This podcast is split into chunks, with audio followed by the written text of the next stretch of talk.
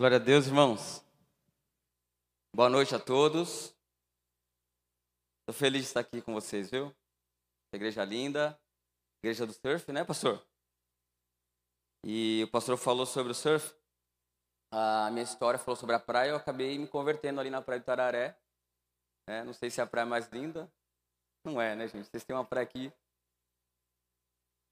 Também não é a praia que tem as melhores ondas, mas a Igreja Penel fez um campeonato de surf em 2010 uh, 2009, eu estava ali na praia, eu achei muito interessante uma igreja evangélica fazer um campeonato de surf. Eu estava na praia ali sem camisa, com prancha na mão, e foi ali que Deus começou a trabalhar na minha vida, né? Dali saíram algumas pessoas, a gente montou uma célula na sede lá e estamos aí 11 anos para a glória do Senhor. Amém? Então é necessário que a gente vá para a praia. Aqui tem um projeto de skate, né? Salvo, se eu não me engano, é isso? É isso, gente. É Coisa boa. Estou muito feliz. Aqui tem alguns amigos meus, pessoas da sede, pessoal da Guilhermina aí que estava em peso lá no retiro, né, gente? Foi tão bom esse retiro. E nós estamos todos avivados aí. Amém? Como o pastor Tony falou, meu nome é Alan. Tem três meses que eu estou como missionário na igreja. Eu nasci agora, tá? Ah, nessa pandemia, trabalhando integral, né? A pastora Cecita aí. Tenho aprendido muito com essa mulher, a pastora de vocês. Ela me ensina sobre o trabalho também sobre a vida, né? É quase a minha mãe, ela fica me aconselhando, é por aqui, é por ali, faz isso, faz aquilo, né? E me puxa minha orelha quando eu mereço. Então estou muito feliz, gente, estou me sentindo em casa, né? Embora seja a primeira vez que eu esteja aqui, eu estou muito à vontade. Porque no momento que eu entrei ali, eu não sei você, mas eu percebi uma presença de Deus incrível. Momentos de louvores incríveis. Foi isso que eu me apaixonei pela igreja evangélica. A minha vida, né, eu, eu nasci no catolicismo, né? fui para Umbanda, meus pais. É... Eu sou cristão da primeira geração, né? Meus pais ainda eles estão, não se converteram, eles estão conhecendo Jesus, né? Mas eu fui a primeira geração. Então eu passei por alguns lugares na vida. Eu me converti, eu tinha 21 anos de idade e falavam para mim que a igreja, eu pensava que a igreja evangélica era um lugar de que você não tinha liberdade, tinha que usar calça, é, um monte de ideia que o capeta coloca na nossa mente, né? Que o pastor é ladrão, que fica roubando dinheiro. Eu fui acostumado assim, né? Até o dia que eu entrei pela primeira vez na igreja, foi por causa do surf. Quando eu entrei, eu senti a presença de algo, eu não sabia que era a presença de Deus no Espírito Santo, mas quando eu entrei eu senti algo que eu nunca encontrei em lugar nenhum nenhuma balada, em nenhum passeio, em lugar nenhum da vida, nem dentro da minha própria casa.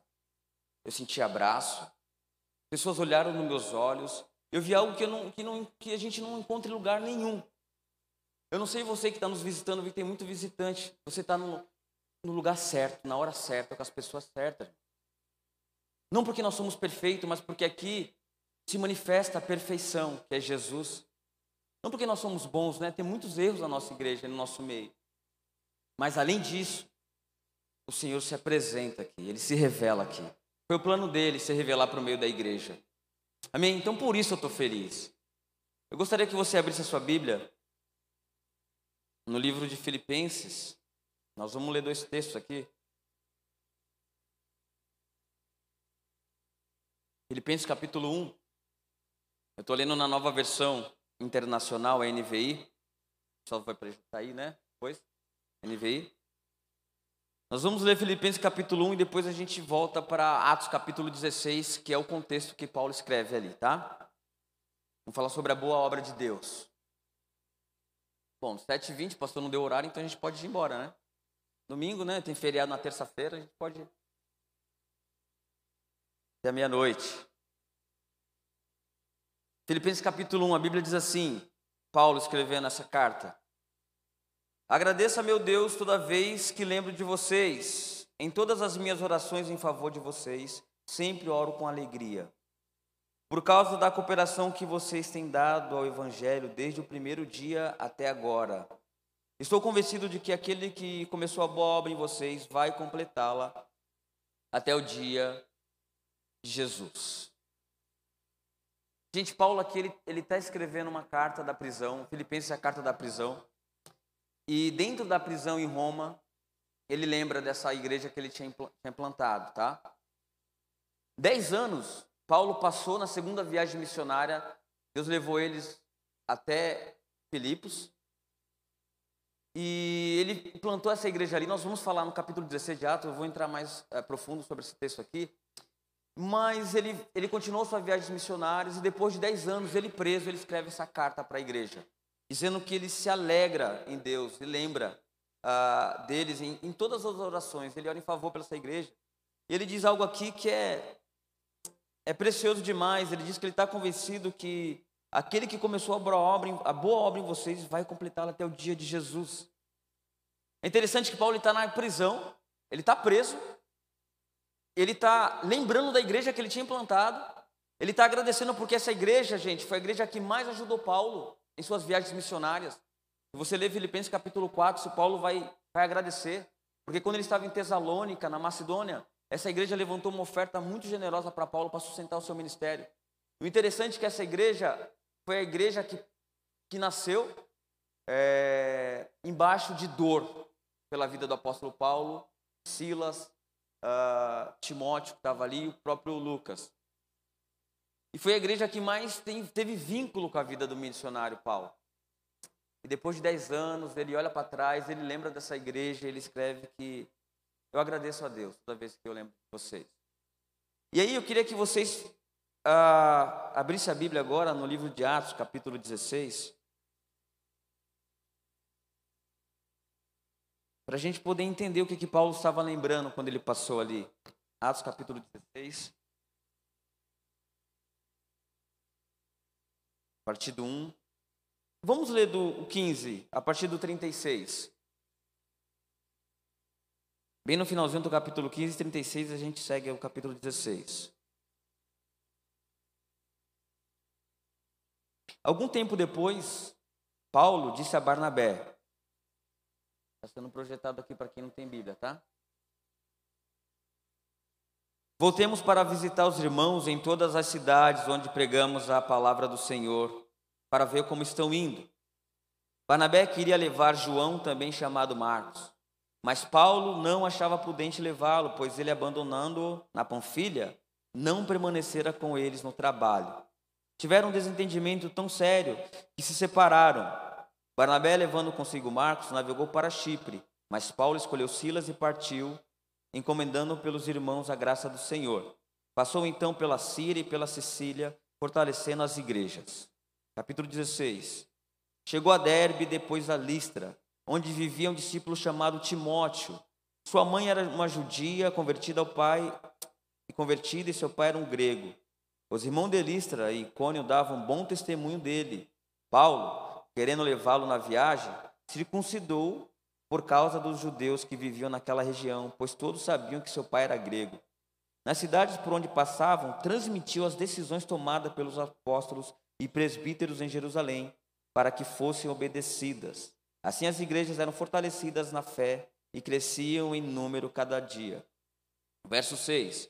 Paulo e seus companheiros viajaram pela região da Frígia e da Galácia tendo sido impedidos pelo Espírito Santo de pregar a palavra na província da Ásia.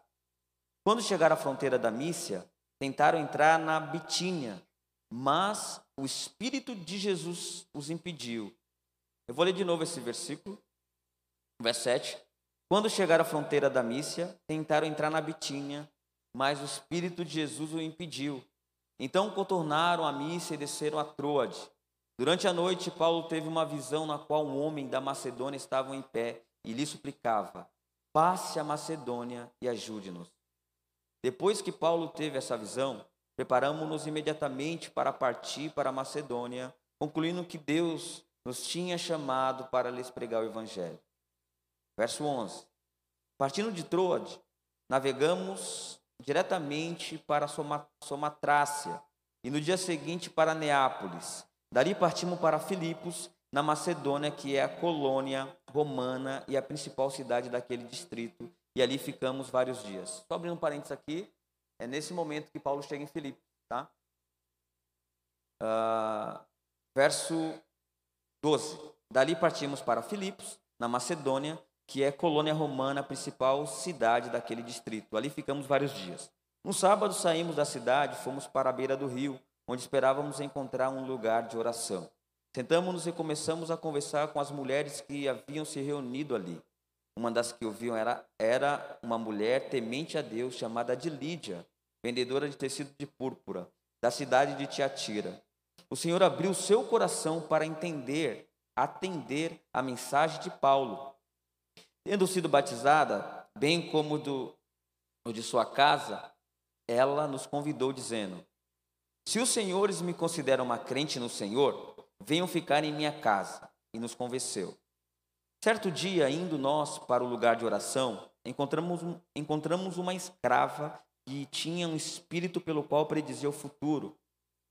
Ela ganhava muito dinheiro para os seus senhores com adivinhações. Essa mulher seguia Paulo e nós, gritando: Estes homens são servos do Deus Altíssimo e lhes anunciam o caminho da salvação. Ela continuou fazendo isso por muitos dias. Finalmente, Paulo ficou indignado, voltou-se e disse ao Espírito: Em nome de Jesus Cristo, eu lhes ordeno que saia dela. No mesmo instante, o Espírito a deixou. Percebendo que a sua esperança de lucro tinha sido acabado, os donos da escrava agarraram Paulo e Silas e os arrastaram para a praça principal diante das autoridades. E levando-os aos magistrados, disseram: Esses homens são judeus e estão perturbando a nossa cidade, propagando costumes que nós, a nós romanos, não é permitido aceitar nem praticar. A multidão ajuntou-se contra Paulo e Silas, e os magistrados ordenaram que se é, eles tirassem as roupas e fossem açoitados. Depois de serem severamente açoitados, foram lançados na prisão. O carcereiro recebeu instrução para vigiá-los com cuidado. Tendo recebido tais ordens, ele os lançou no cárcere interior lhes prendeu os pés no tronco. Por volta da meia-noite, Paulo e Silas estavam orando e cantando hinos a Deus. Os outros presos os ouviam. De repente, houve um terremoto tão violento que os alicerces da prisão foram abalados. Imediatamente, todas as portas se abriram e as correntes de todos os se soltaram. O carcereiro acordou e, vendo aberta as portas da prisão, desembaiou sua espada para se matar, porque pensava que os presos tivessem fugido. Mas Paulo gritou: Não faça isso, estamos todos aqui. O carcereiro pediu luz, entrou correndo e trêmulo, prostrou-se diante de Paulo e Silas. Então levou-os para fora e perguntou: Senhores, o que devo fazer para ser salvo? Eu vou ler de novo. Então, levando-os para fora, perguntou: Senhores, o que devo fazer para ser salvo? Eles responderam: Creia no Senhor Jesus e serão salvos vocês de sua casa. E pregaram a palavra de Deus a ele todos de sua casa. Naquele mesma hora da noite, o carcereiro lavou as feridas deles. Em seguida, ele e todos os seus foram batizados.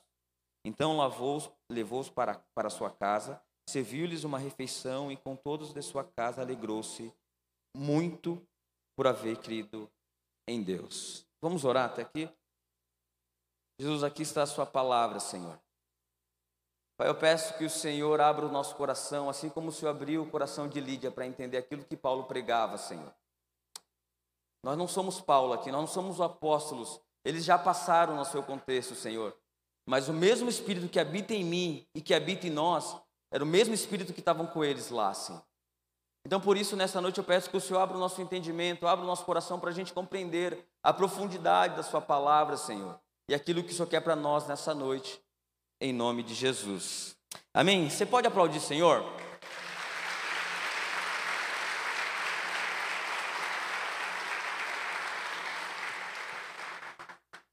Paulo, na sua segunda viagem missionária, eu comecei lendo o final do capítulo 16.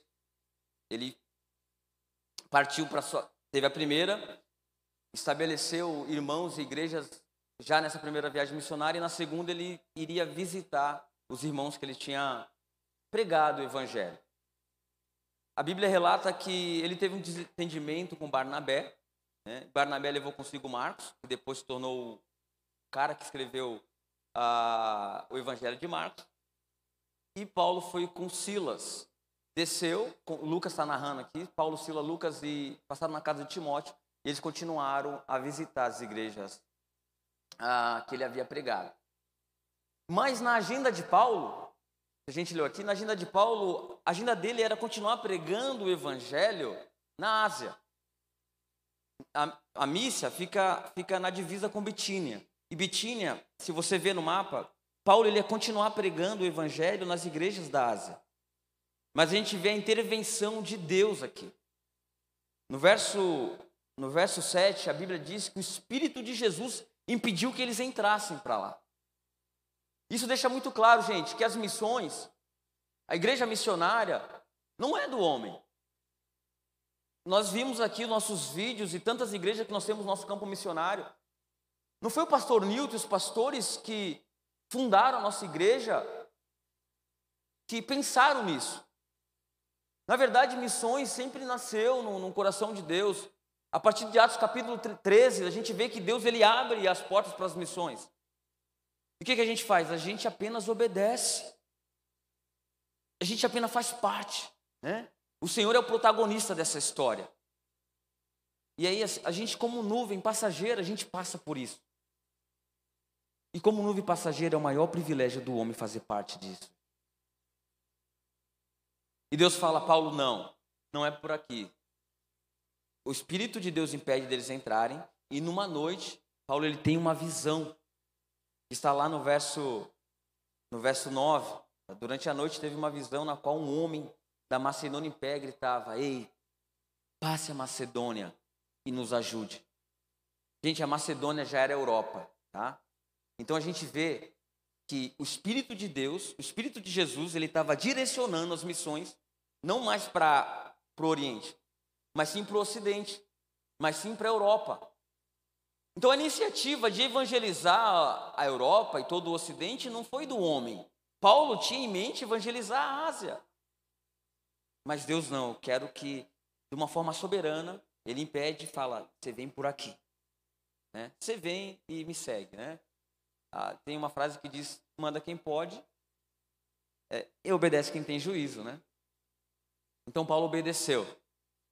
E a gente vê que o Espírito toda hora, o Espírito de Jesus, estava cooperando para isso através de visões, através de situações, até mesmo através de tempestade. E Paulo obedece. E aí a gente vê aqui, a gente leu, leu ele desceu de navegação, foi passou por alguma cidade até chegar em Filipos, gente. Filipos é uma das cidades mais importantes do mundo antigo. Ela foi elevada a uma cidade romana. Ela foi homenageada uh, pelo pai de Alexandre, Alexandre o Grande, o Alexandre Magno, né?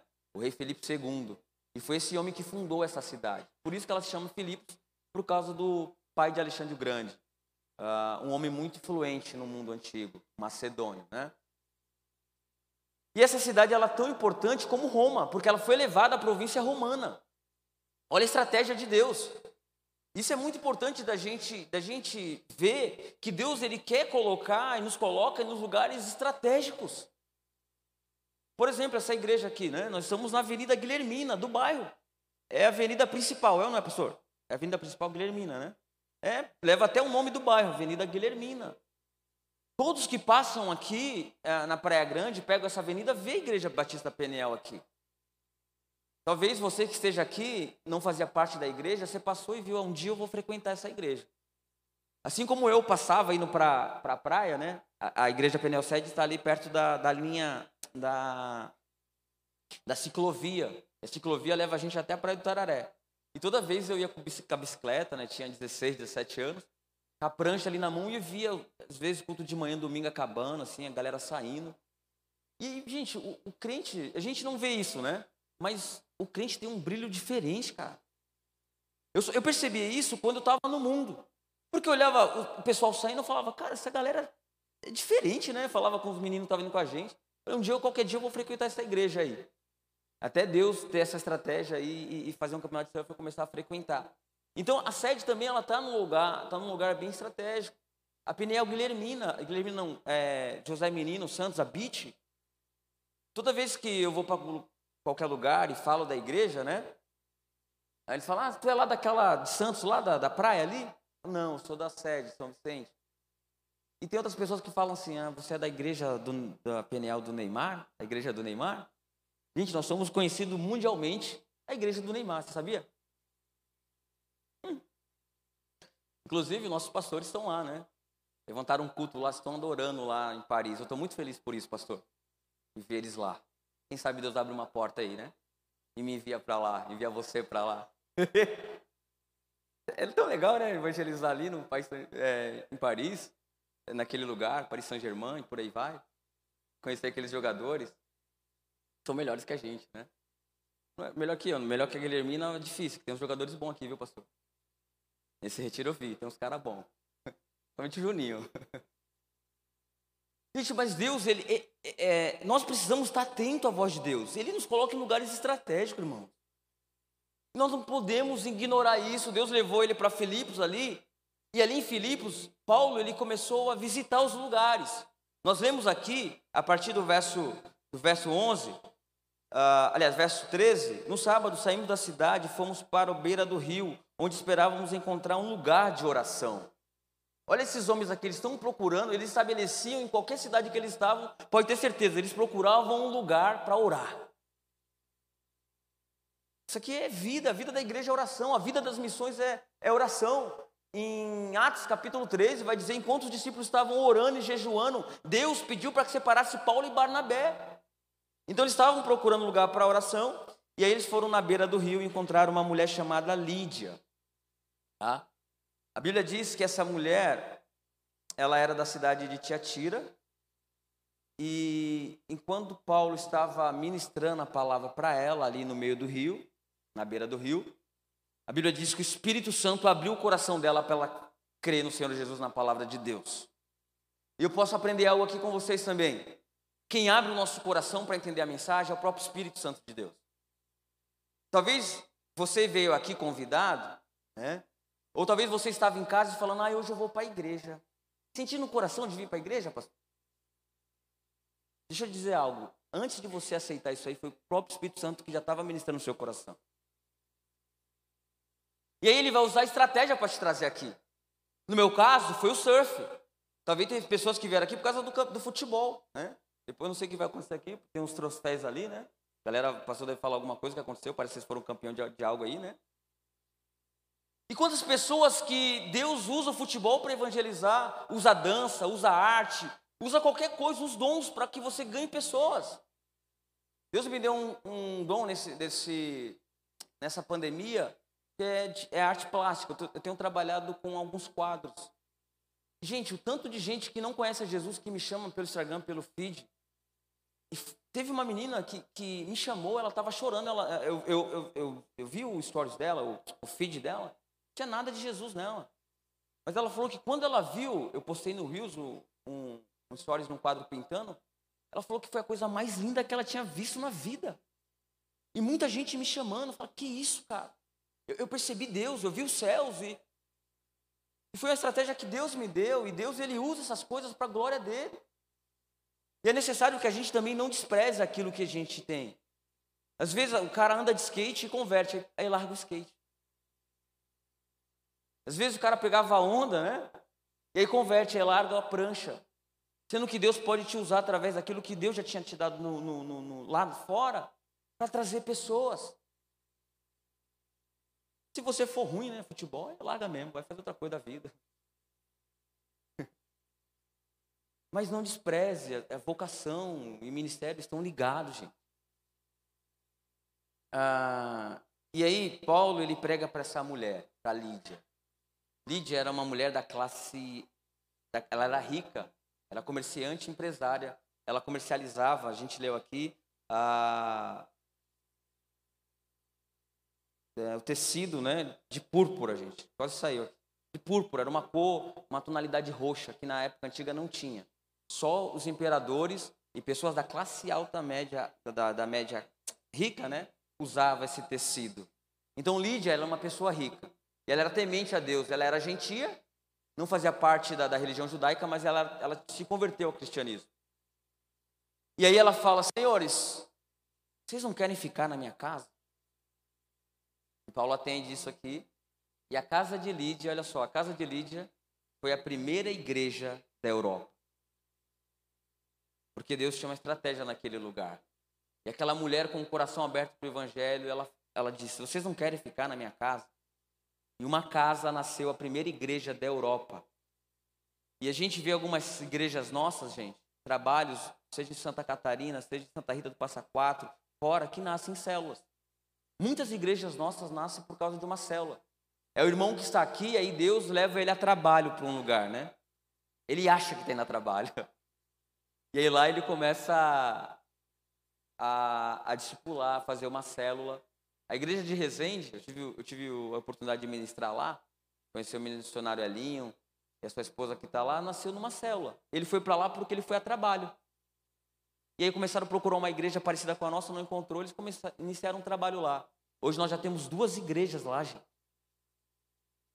Então, a Lídia, Paulo fica na casa dela, e depois, no decorrer do, do versículo. Gente, por que, que eu estou citando isso aqui? Só para vocês terem noção, a gente vai voltar em no, no versículo que a gente leu. Porque Paulo lembrava de tudo isso aqui.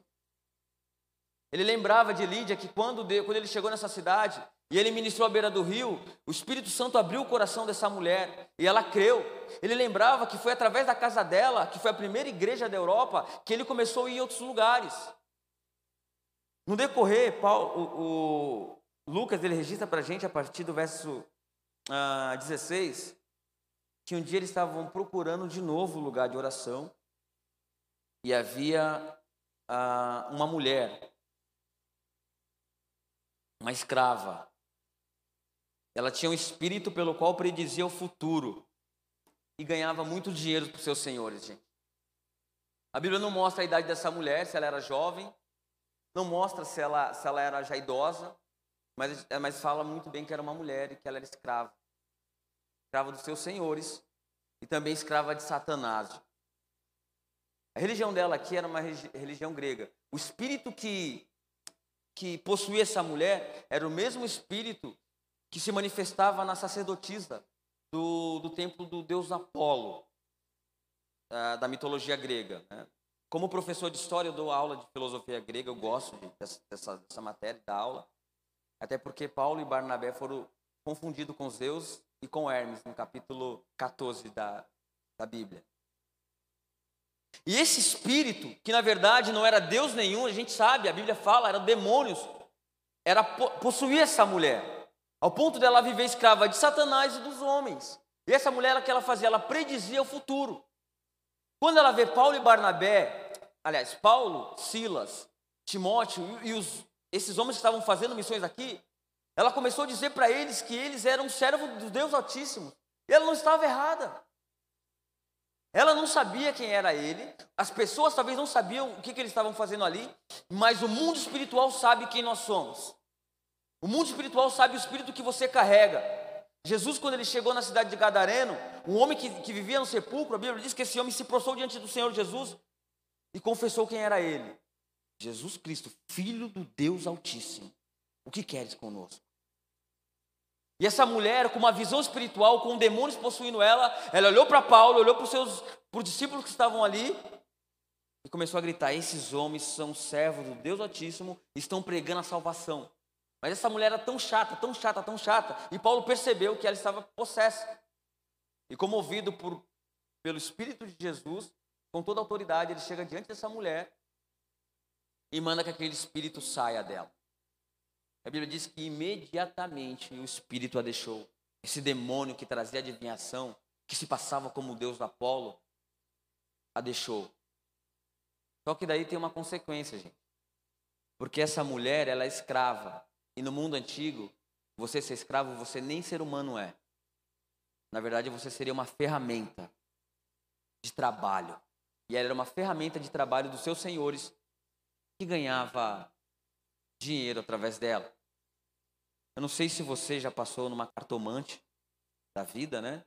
Tem pessoas aqui que se converteram mais velho. Eu sei por onde eu passei. Tive a oportunidade de tomar um passe numa, numa mesa branca. Eu fui espírita também, né? Li muito livro das Bíblia Gaspareto essas paradas, mas não cheguei a frequentar, né? Eu não sei por onde você passou, irmão. Não sei se você já, né, teve envolvimento com essa área, mas você sabe, às vezes as pessoas acertam, né?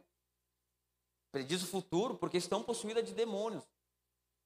E Paulo libertou essa mulher, e por ter libertado, ela não predizia mais o futuro, não tinha como mais o, os seus dons ganhar dinheiro através dela. E ela não servia mais. E esses homens, eles tinham uma certa posição na, na, na cidade de Filipos. E eles vão até os magistrados e começa a dizer para eles que esses homens, Paulo, Barnabé, Barnabé estava em outro lugar, Paulo, Silas, Timóteo e Lucas, estavam pregando coisas que para eles não eram costumes. Inclusive estavam causando tumulto. No capítulo 19, quando ele chega em Efésios, vai dizer também que eles estavam causando tumulto. Mas na verdade, eles só estavam sendo usados pela verdade de Deus, para falar da verdade, para libertar as pessoas da mentira e do engano. Gente, quando o evangelho chega com poder e avivamento, irmão, a estrutura da sociedade ela, é, ela, é, ela tem que ser quebrada, desconstruída. Porque Deus ele muda, num avivamento Deus muda a sociedade. É bares que se fecham, são teatros que se fecham, são é, bocas de tráfico que se fecham. E por certa forma a gente acaba causando algum tumulto. Né? E, o que, que os magistrados fazem? Vão diante da autoridade falam para prender Paulo e Barnabé. E aí eles são presos. E antes de ser preso, a Bíblia diz que eles são severamente açoitados. O padrão era de mais ou menos 39 chibatadas, foi a mesma que Jesus levou. E as chibatadas dilaceravam as suas costas, né? E depois que eles são açoitados, eles vão, os magistrados levam eles até a cadeia, e eles são presos ali, são amarrados com os pés nos troncos. E a Bíblia diz que eles passaram a noite ali. O carcereiro recebeu, recebeu ordem de vigiá-los. E aí, à meia-noite, a gente leu aqui que eles começaram a adorar o Senhor. Eu queria também parar aqui. Foi vontade de Paulo pregar a palavra de Deus na Macedônia? Na cidade de Filipenses?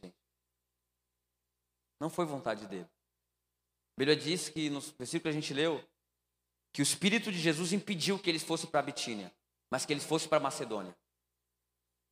E aí eles vão, obedecem ao Senhor, começam a fazer a obra do Senhor nessa cidade, começam a ganhar pessoas, libertar pessoas da escravidão, tanto dos homens de Satanás, pregando a verdade e a vida, e o que, que eles recebem em troca? Hã? Aplausos? São honrados? Sabe o que eles recebem? Açoites. Prisão.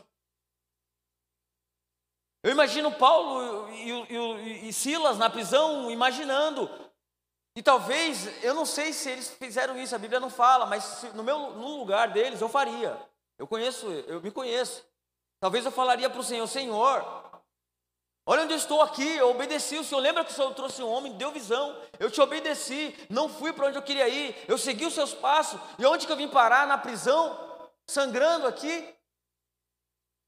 Ah, Jesus, tem misericórdia. Desce fogo aqui nessa cadeia.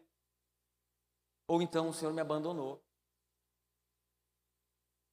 Gente, saiba você, mesmo que você faça a vontade do Senhor, esteja no caminho certo, você não está livre do sofrimento.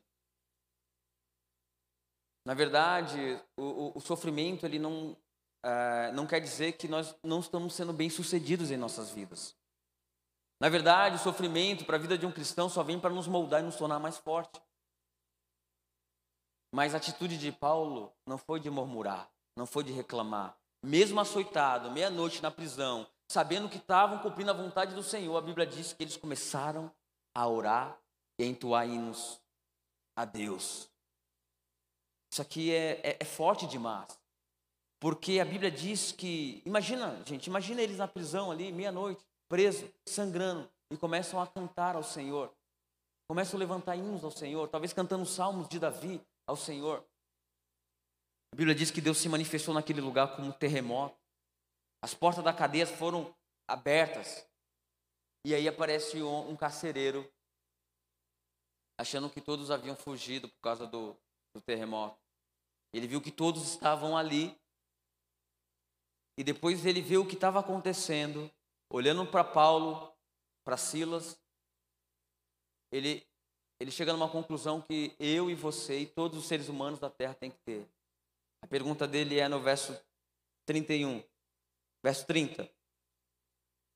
Senhor, senhores, o que devo fazer para ser salvo? Quando eu estava no mundo, gente, eu sentia um, um vazio existencial. Eu procurei Deus em, em, Com 20 anos de idade, eu, eu já tinha passado por catolicismo. Eu fiz parte da Wilca, da, que é uma, é uma linha de aprendiz de feiticeiro, né? Eu não, a menina que eu namorava, mas eu comecei a aprender uns feitiços com ela, pastor. Brincadeira da gente era brincar de pega-pega no cemitério lá de São Vicente. Que horas? Meia-noite. Mas eu não fui não, gente. E daí minha mãe ia me dar uma peia se eu fosse. Eu fui pro espiritismo, umbanda, candomblé. Comecei, gente, a gente procura Deus. Se tem algo que o homem procura é Deus. E se a gente não encontrar Deus, a verdade, nós vamos encontrar a mentira. Se o ser humano não encontrar o verdadeiro Deus e não conseguir a resposta para o vazio existencial que o próprio Deus deixou, nós vamos encontrar mentira, religiões. E aí a gente vai ter consequências sobre isso. Tatiano, tentando procurar Deus, um dia ele fez um campeonato de surf, como eu falei aqui, e um dia, para receber um prêmio, assim, por acaso, né? Que não é por acaso, eu entrei na Igreja Batista Peniel. E naquele lugar, gente, uau, eu encontrei Jesus. Eu encontrei a paz que excede todo o entendimento. Eu sei que você foi assim. Cada um de nós aqui tem um testemunho. Cada um de nós aqui tem um exemplo. Esse homem, ele pergunta o que eu faço para ser salvo, o que eu faço para receber aquilo que vocês têm, e a resposta é: creia no Senhor Jesus, que vai ser salvo você, e não só você, todos os de sua casa também será. E não saiba, e não, e não entenda você que somente crer, tua família vai ser salva. É necessário que você leve Jesus para sua casa também. Porque se a gente ler os nossos, próximo versículo, a Bíblia diz que os carcereiros levou Paulo e Silas cuidou deles e eles pregaram a palavra deles para todo de sua família. E eles foram salvos, gente. Se Deus está mandando você abrir um lar de paz aí, na sua casa, uma célula, eu não sei por que você está teimando aí. se, você, se Deus está falando com alguém aqui, não está no script, sobre lar de paz, sobre célula, Deus já falou contigo em abrir na sua casa, sei por que você não abriu ainda. Se abrir a porta para o Evangelho, Bíblia diz: aqueles que me recebem estão me recebendo. Se você abre a porta para o Evangelho, o próprio Jesus vai habitar na sua casa. Eu queria dar um testemunho aqui, na área familiar. Aqui está comigo está o, tá o Carlos, que é o Biduga, e o, e o, o Igor, Apocalipse, apelido dele. Meia-noite, né? Ele gosta de ser chamado meia-noite, não é preconceito não. Porque no mundo que a gente vive, cara, falar, chamar um cara moreno de meia-noite é bullying. Ele é meu sobrinho. Eu cuido desses meninos tem 11 anos, gente, 12 anos. Desde quando eu me converti, eu, eu peguei a molecada lá da rua do México 70, falei, bora pra igreja. Sai da rua, pode ficar brigando com os outros. Vamos pra igreja lá, vamos brigar na igreja. e lá eu sabia que Deus ia transformar a vida deles. E aí a gente começou a, eu comecei a liderar uma célula, pastor, uma célula de criança lá no México 70. E eu não queria trabalhar com criança, gente. Eu queria trabalhar com jovens, com a molecada do surf, pô. Ser bem visto lá na igreja. Lá no México 70, onde ninguém me vê, com aqueles, né, eu chamo eles de cartarrentos, meus cartarrentos. Hoje tinha uns 5 anos de idade, Cauã. Me deixa aí contigo. Falei, Cauã, não vou pra sede. Sem camisa, pastor, cheio de catarro, todo sujo na rua. É, mas tu não me leva mais? Cauã, eu vou pra Praia Grande, pô. Ah, mas o que que tem? Deixa eu ir. Eu te levo na quinta-feira, desse tamanho, folgado. E faz parte da célula.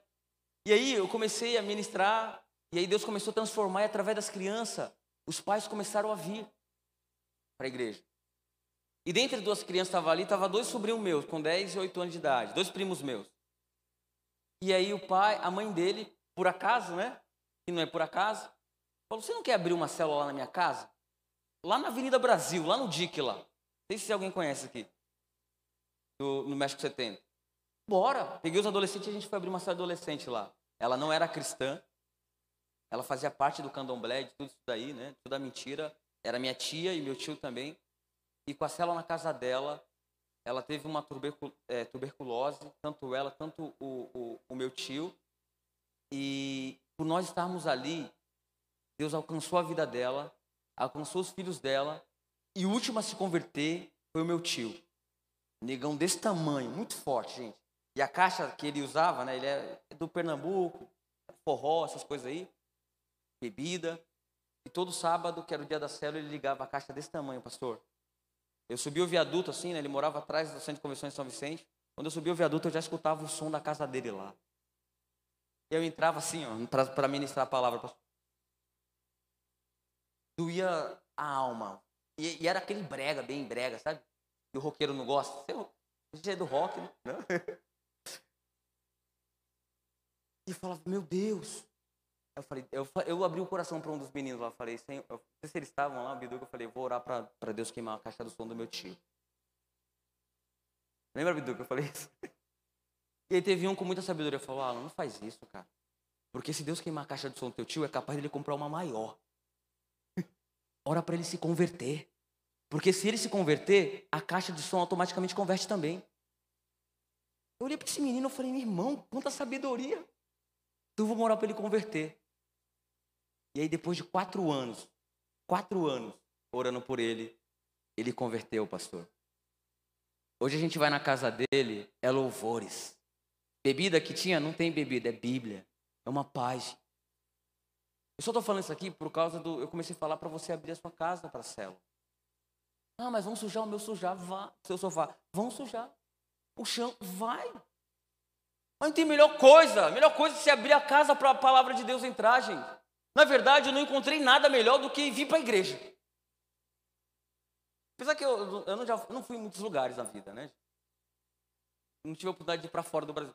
Mas por onde eu passei, cara, tem coisa melhor de estar na igreja, gente?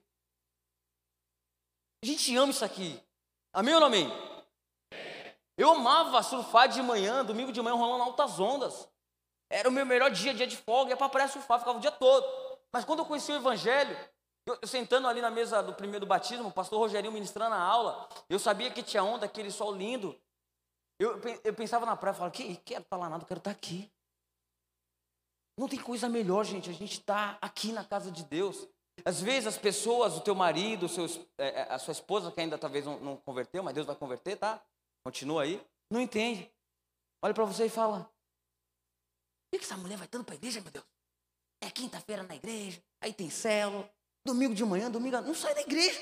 Que tanto que ela vê lá?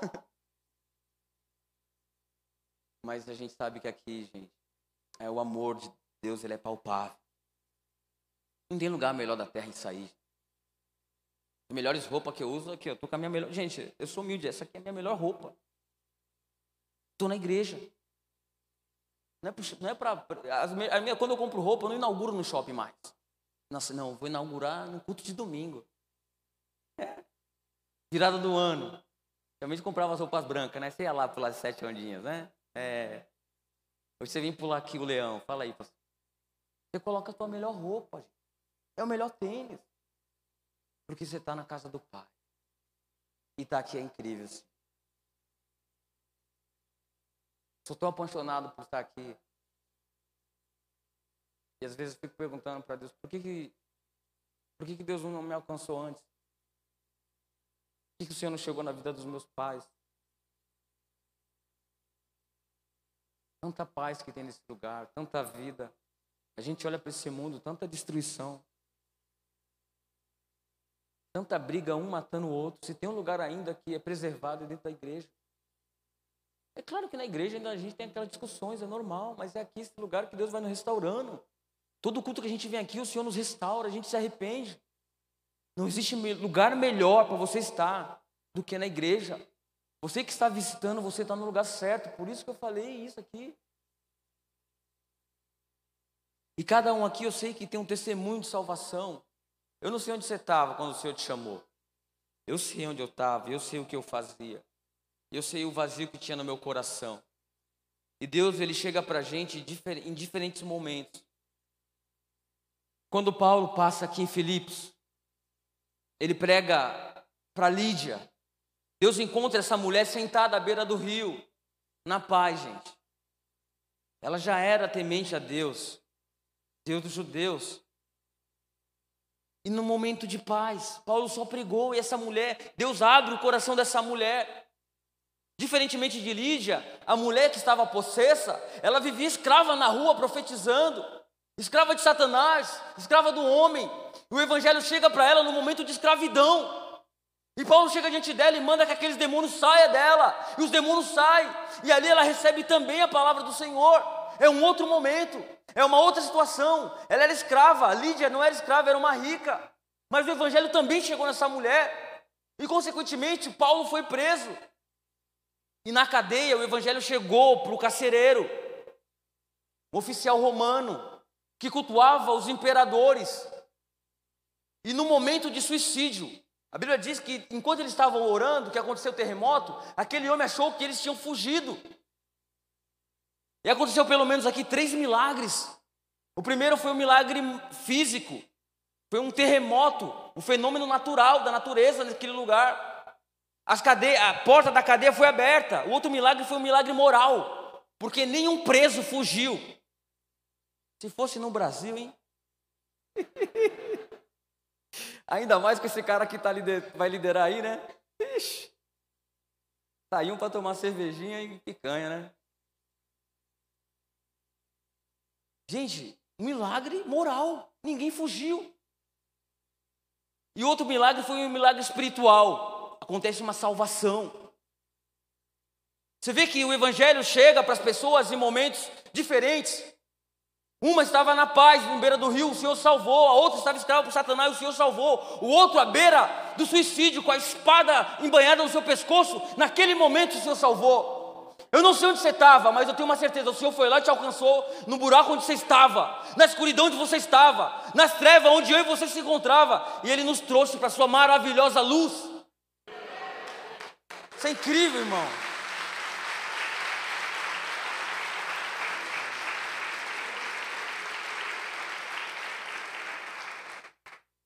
Eu já estou finalizando. Estou partindo para o final, que a gente fala que está finalizando e nunca finaliza, né? Estou partindo para o final, gente. Eu vou, 10 minutos a gente acaba. Até menos. Ah, mas a gente vê que a implantação dessa igreja foi embaixo de suor, de sangue e de lágrimas. A gente vê uma igreja estabelecida aqui, Penel Guilhermina, mas talvez você pouco sabe o tanto que pessoas choraram para isso que está aqui está funcionando. Eu entrei no momento que a Penel Sede estava sendo construído um novo templo. Mas eu sei o tanto nos testemunhos que o pastor Nilton conta. Tanto de viagens missionárias que vocês fizeram, o sofrimento que vocês passaram. A gente não sabe um terço do que esses homens passaram. Mas eu tenho certeza, foi embaixo de suor, de sangue, de lágrimas. Por isso que a gente precisa honrar os nossos líderes. Vocês devem, vocês devem honrar o pastor Tony, a pastora Ceci, os pastores de vocês, os líderes. Porque a gente não tem noção do que, que eles passam. Trabalhando três meses ali integral na obra, eu, eu, eu pude perceber o coração do pastor Newton. O coração deles. E numa reunião, foi quando caiu a ficha que eu estava como missionário. Ele falando das necessidades do campo missionário, falando a gente precisa levantar pessoas. Há uma necessidade tremenda. E o cara com 63 anos de idade vai se aposentar, pastor. Vai descansar. Vai caminhar na praia. Gente, tem um filme que eu acho muito bom que os, os autores falam que eles vão pescar e eles falam assim, homem como nós não pesca. É um filme de, de salvamento, eu esqueci o nome do filme. Homens como nós não pescam. E eu acho que a palavra dos pastores é homem como nós não se aposenta. É até o fim da vida, até ser consumado. O apóstolo Paulo aqui ele foi até a morte. E se se aposentar, morre, né, pastor? Se, se parar, se parar de fazer a obra, tem uma parada cardíaca em casa. Porque é isso que nos motiva, é isso que nos mantém de pé. E a igreja, ela, a igreja quando ela é estabelecida, ela é embaixo tudo isso, tem um peso espiritual. Paulo estava invadindo uma cidade com o poder de Deus, foi por isso que eles foram presos, mas em todo momento o Senhor guardou a vida deles. No século I, uh, um homem chamado Policarpo de Esmina, o bispo, pastor da cidade de Esmina, filho do espiritual do, do João, do apóstolo João, tem um relato da morte de Policarpo, escrito por Irineu, um homem que viveu no contexto dele. Esse homem, Deus, ele, ele era pastor da igreja, filho do apóstolo João. Quando a perseguição começou a chegar próximo dele e da sua família, e do seu discípulo, eles fugiram para uma fazenda. E na fazenda, três dias antes dele ser pego, ele teve um sonho ah, que o seu colchão, o seu, o seu travesseiro estava pegando fogo. E o Senhor revelou para ele que ele, que ele morreria queimado. Jesus mostrou para ele. Assim como Jesus mostrou para Pedro como ele morreria, de cabeça para baixo. E o Irineu relata que quando ele acordou, ele chamou seus discípulos, que estavam também escondidos com ele, e falou: Gente, eu tive o um sonho assim e assim, e dessa forma eu vou morrer. Em nenhum momento eles fugiram, mas ele aguardou.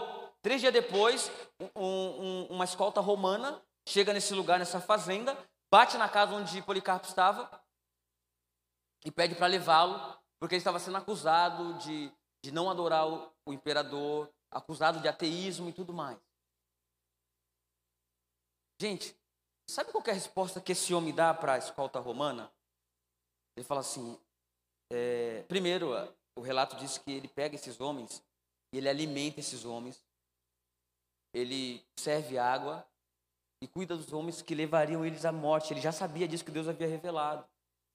Eu fico imaginando quanto amor é isso. Você cuidar da pessoa que vai te matar.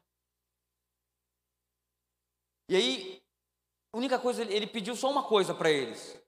Eles falam: antes de, de a gente partir, me deixa passar só mais uma hora com o meu Senhor. E a Bíblia diz que, a Bíblia não, a história diz, Irineu disse que esse homem passou, ele ficou orando no quarto, que os próprios soldados, eles ficaram constrangidos de estar prendendo aquele homem. Eles olhavam na cara de Policarpo e viam santidade, viam brilho. E eles estavam já sentiam a culpa de levar esse homem. Mas por, por obedecer, né, o proconsul deles, eles teve que levar esse homem. E a história diz que esse homem tinha 86 anos de idade. Ele é questionado por causa de Jesus. E, e ele é ameaçado de morte. O proconsul disse que se era real, aliás, pede para que ele negasse a Jesus e que adorasse o imperador como Deus se ele negasse a Jesus, ele morreria. Se ele não negasse a Jesus, é, ele morreria. Se ele negasse a Jesus, ele passaria vivo. E o relato é interessante que o proconsul também já é um senhor de idade. E ele olha para Policarpo, 86 anos de idade, um senhor barbudo, e fala: Policarpo, o senhor já é um senhor idoso. Não faça eu fazer isso em queimar você vivo. Negue Jesus. Ele não é Deus nenhum. E adore o imperador. E aí Policarpo tem uma resposta muito ousada para esse homem. Ele diz: Como é que eu vou negar o autor da vida? Como é, como é que eu vou negar alguém que nunca fez mal para mim, que pelo contrário morreu por mim? E sem alternativa, eles acenderam a fogueira e queimaram esse homem vivo. E ameaçaram com a, com a chama né, da fogueira. E Policarpo diz: A chama que vocês estão usando para me queimar logo ela se apagará. Mas se vocês não conhecerem Jesus, a chama que está esperando vocês, ela será eterna. Eu não vou negar Jesus. Ele morreu queimado, louvando o Senhor. Gente, eu fico olhando para a igreja de hoje, eu olho para a minha vida e eu fico imaginando, cara, o que que esses homens têm? O que que eles viram? Por que que eles não negaram Jesus, sendo, mesmo sendo ameaçado de morte numa fogueira? E nós, dessa geração, nega Jesus por coisas banais, tão fúteis. Eu fico triste quando eu vejo adolescentes e jovens da minha idade que começam a namorar e por causa de um namoro se afasta de Deus. Eu fico vendo gente se afastando de Deus por causa de uma briga ou um desentendimento político. Eu vejo jovens também que entram na universidade e começam a ouvir sobre relativismo, sobre as mentiras lá fora, embebe daquela fonte e abandonam a verdade por causa de uma ideia, de uma filosofia vã e passageira. Eu olho para a vida desses homens, não abandonaram Jesus diante da morte. Eu falo, Senhor, me enche dessa coragem, para que eu não negue o Senhor por coisas banais e passageiras. Outro dia eu estava andando, gente, no corredor da, da igreja, estava tava tudo escuro à tarde ali, eu vi um choro. Quem está chorando aqui? Quando eu fui ver a pastora Tânia chorando, à tarde, só ela lá na igreja chorando. Eu fiquei pensando, cara, meu Deus, o que, que essa mulher tem? E eu, eu quis ouvir o que ela estava orando. Ela estava orando por missões, gente. Eu falei para ela, pastora, a senhora quer ir para a África ainda? Quando eu fiz essa pergunta para ela, os olhos delas brilharam. Ela falou, quero ir. Quero ir com um projeto grande lá. Meu Deus, o que, que, que, que vocês têm? Falei, pastora, vai descansar. Tem 60 anos agora, né? É, sei lá, vai, vai pescar, pastora. Deus te chamou, irmão. Deus nos chamou e a nossa vida é com Ele. Homem como nós não se aposenta. Nossa vida vai ser toda gasta pelo Senhor. E aí agora eu finalizo lendo aquilo que a gente no começo. Paulo dizendo: Agradeço a meu Deus toda vez que me lembro de vocês. Todas as minhas orações em favor de vocês sempre oro com alegria, por causa da cooperação que vocês têm dado ao Evangelho desde o primeiro dia até agora. Ele vai dizer no verso 6: Estou convencido de que aquele que começou a boa obra em vocês vai terminar. Paulo lembrava de Lídia.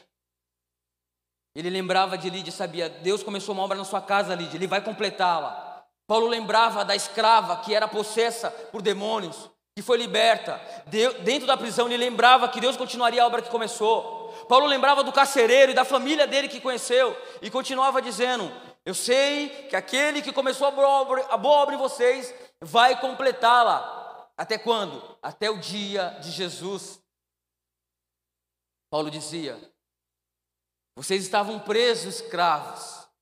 Vocês viviam para vocês mesmos cultuando deuses mentirosos, vivendo uma mentira, sendo escravos, cegos, mortos.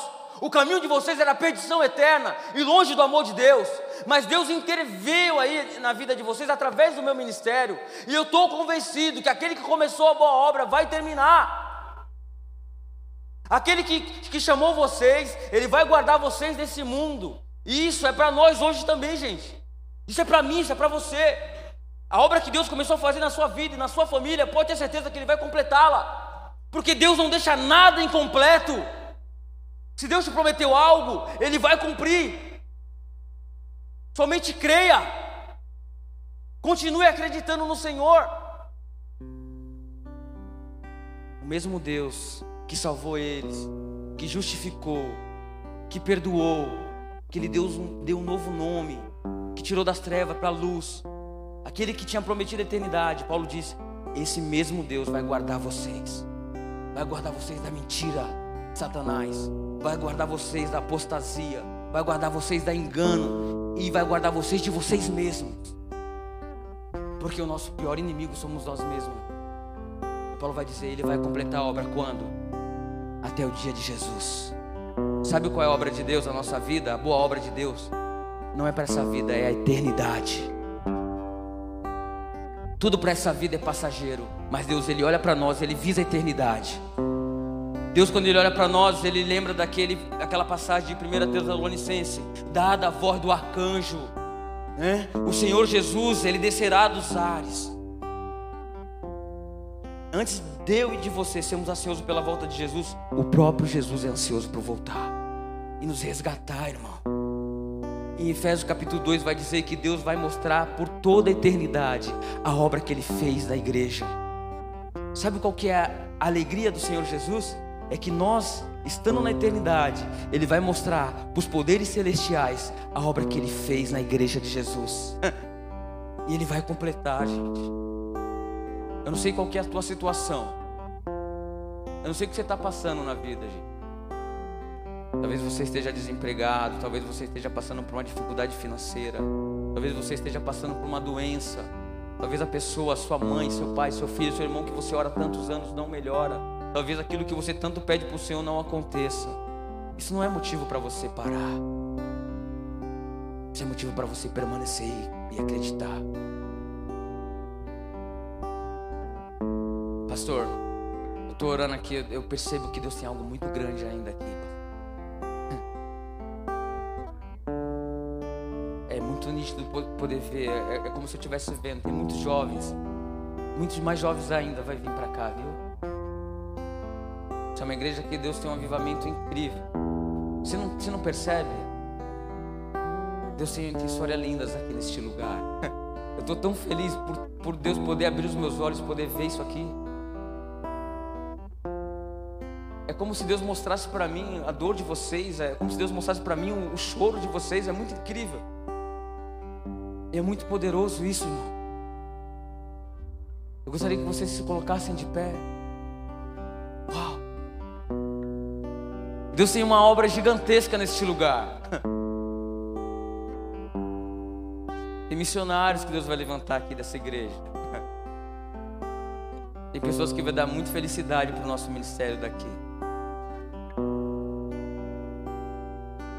Gostaria que nós orássemos o Senhor, adorássemos o Senhor, assim como Paulo e Silas naquela prisão. Talvez a situa tua situação seja essa, uma prisão. Talvez você esteja sangrando por dentro, ninguém está vendo. Talvez você veio aqui na igreja, olhou para o seu irmão, deu um sorriso amarelo, mas ele não sabe o que você está passando em casa. Mas mesmo assim, irmão, adore o Senhor com tudo que você tem. O Senhor é contigo.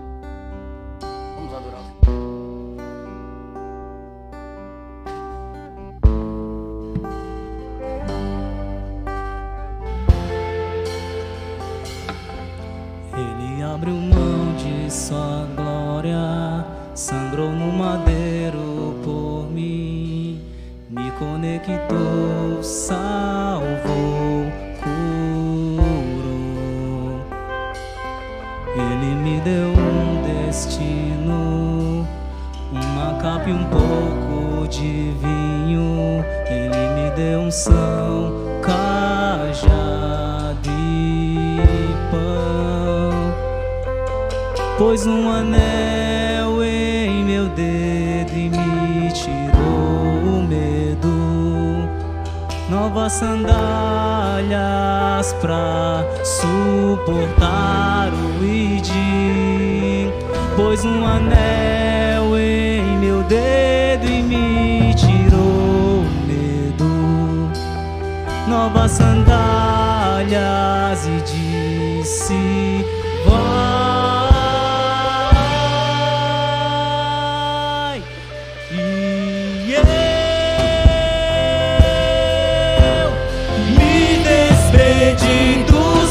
dos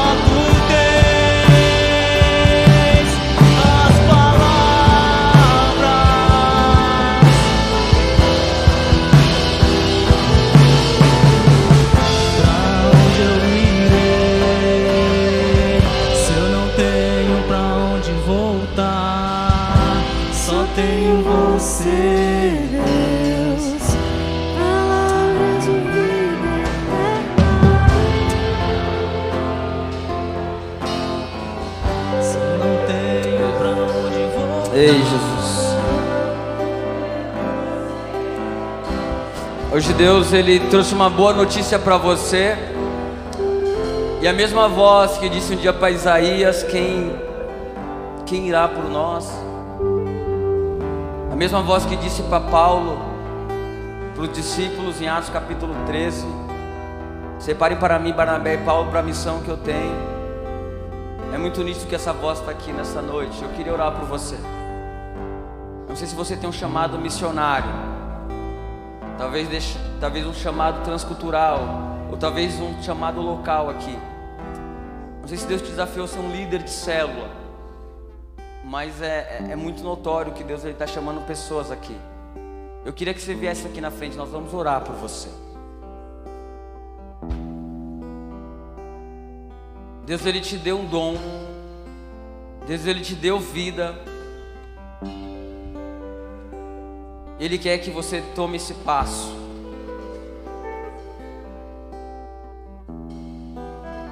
Não tenha medo como, que, como vai ser. Se Deus está te chamando, Ele vai te capacitar.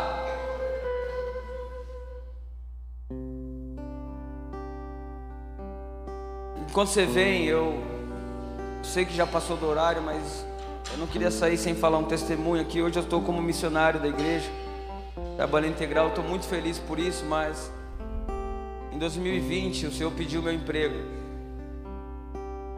Trabalhava numa empresa onde eu poderia casar, comprar casa, ganhava bem. E missões sempre ardeu no meu coração. Só que eu estava fazendo faculdade, estava me formando, estava estudando, e aí no momento que acabou, falei, agora eu vou.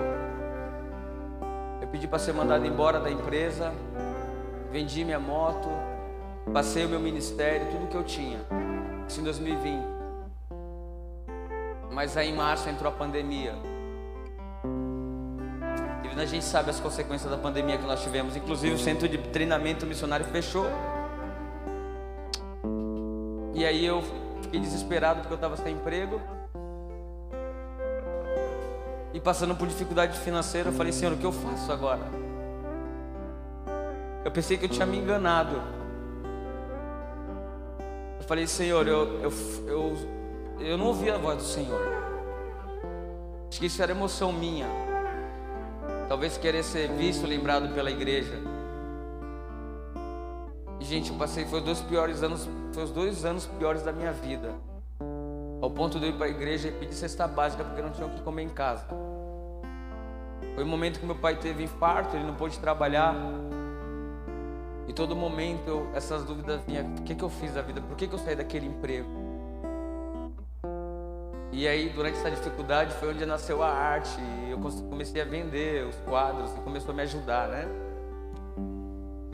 E aí, agora no, no mês de agosto, eu estava muito decidido em, em voltar para a área que eu estava trabalhando, porque estava ganhando muito pouco na escola e, e não dava para suprir as minhas contas. E, e aí eu estava determinado em procurar uma autoescola e, e deixar tudo aquilo que eu acredito, porque eu aguardei, gente, o CTM até agora e não voltou o CTM ainda, nosso centro treinamento missionário. E aí o pastor Nilton conversou comigo no corredor da igreja, falou assim, Alan, é, onde quer falar contigo? E aí eu fui na segunda-feira lá, conversei com ele perguntou se eu queria ser missionário integral na igreja. Quando ele falou isso, eu comecei a chorar. Comecei a chorar, gente, porque eu sei o que eu passei. E a minha intenção era ir para o treinamento missionário, voltar para a igreja. E, e Deus me curou de muitas dúvidas que eu tinha. E eu não sei o que, que eu vou fazer da vida daqui para frente. A minha vida está com o Senhor. Eu não sei para onde que eu vou, mas uma coisa eu tenho certa. Quando Deus fala, Ele fala. Gente. Não é como, como você acha que vai ser, mas é como Ele vai trilhar a sua vida. Eu sei que Deus está tá desafiando muitas pessoas aqui. Eu não quero ser romântico com você. Talvez você passe por dificuldade, mas a dificuldade vai ser para te tornar melhor, mais forte. Eu gostaria que os nossos líderes, intercessores, orassem para os irmãos aqui, pastores. Nós vamos cantar de novo esse refrão. Que pra gente não tem mais volta, viu? O Senhor te chamou, você não tem mais volta, você não tem mais vida. Que agora você recebeu uma nova vida.